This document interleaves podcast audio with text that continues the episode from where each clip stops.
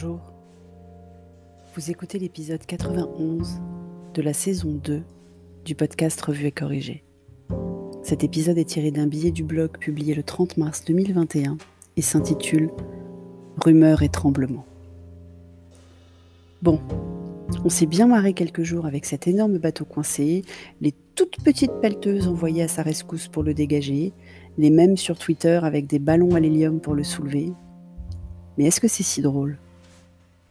L'effet papillon est de pire en pire. Un bateau est pris dans une tempête au mauvais endroit et la pénurie de PQ, tant redoutée il y a un an, pointe son nez. Le pétrole augmente puisqu'on va en avoir plus besoin pour faire faire aux autres bateaux, enfin ceux pas coincés parce qu'il y en aurait près de 400 bateaux en galère en amont ou en aval de celui coincé, pour faire faire aux autres bateaux près de 9000 km de détour pour éviter le canal de Suez. Le bon double effet qui se coule, les élèves qui vont devoir apprendre son histoire au canal sauront enfin de quoi on parle, ou à minima s'y intéresseront. Trop de mèmes ou de vidéos TikTok ont circulé. Plus sérieusement, depuis un an, on comprend ce que veut dire la mondialisation. Les politiques de tous bords parlaient de délocalisation de l'emploi. En fait, c'est l'interconnexion de tout avec tout. Un bateau dans le canal de Suez et le PQ. Un Chinois qui mange dans un marché et le transport aérien et l'économie mondiale. Des techos qui font une appli de visio dans leur garage et tout notre rapport à notre lieu de travail. C'est pour cela que les nationalistes ou trumpistes ou d'autres istes n'ont vraiment rien compris, au-delà de vivre à l'âge de pierre dans leur tête et dans leur cœur. On ne peut plus faire abstraction du reste du monde. Jamais.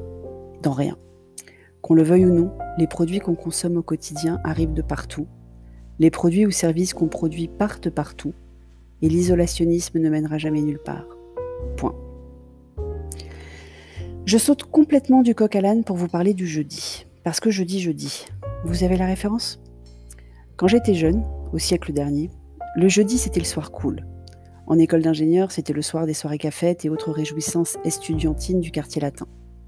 En fac américaine, c'était le soir de Friends et Urgence, la première année et toutes les autres de Friends et Urgence, qu'on allait regarder en bande dans un bar ou dans la salle commune du dorm.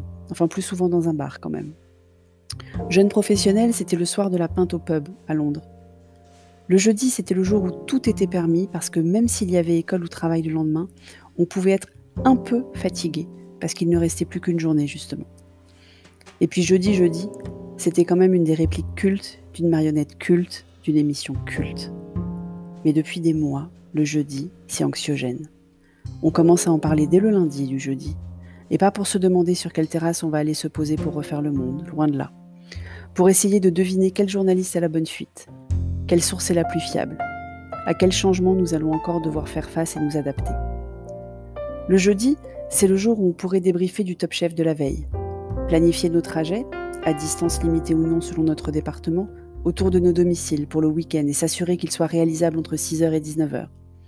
Faire le stock de bulles et autres alcools de fête pour nos apéros Zoom. Mais non. Le jeudi, c'est le jour où on regarde à 18h des hommes blancs devant un pupitre blanc sur un fond blanc débiter des chiffres effrayants, féliciter des efforts dont on sait qu'ils ne sont pas partagés par tous, et annoncer des nouvelles qui ont pour la plupart déjà fuité quelques jours avant, mais qu'on ne va pas réussir à s'empêcher de tweeter. Si on les a comprises, hein, parce qu'il y a deux semaines, c'était pas évident. Bref, j'aime plus le jeudi.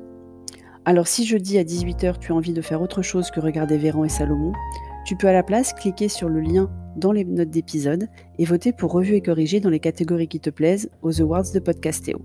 Revue et corrigée est éligible pour le meilleur podcast et pour la meilleure création 2020, évidemment pour la plus belle voix, et pour n'importe laquelle des catégories, m'a appris quelque chose, fait rire, ému, permis de briller en public.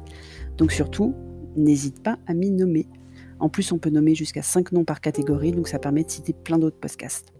Enfin, quand je dis jeudi, c'est pas forcément jeudi en fait. Vous avez jusqu'à samedi soir 23h59, donc n'attendez pas trop quand même. Merci de m'avoir écouté.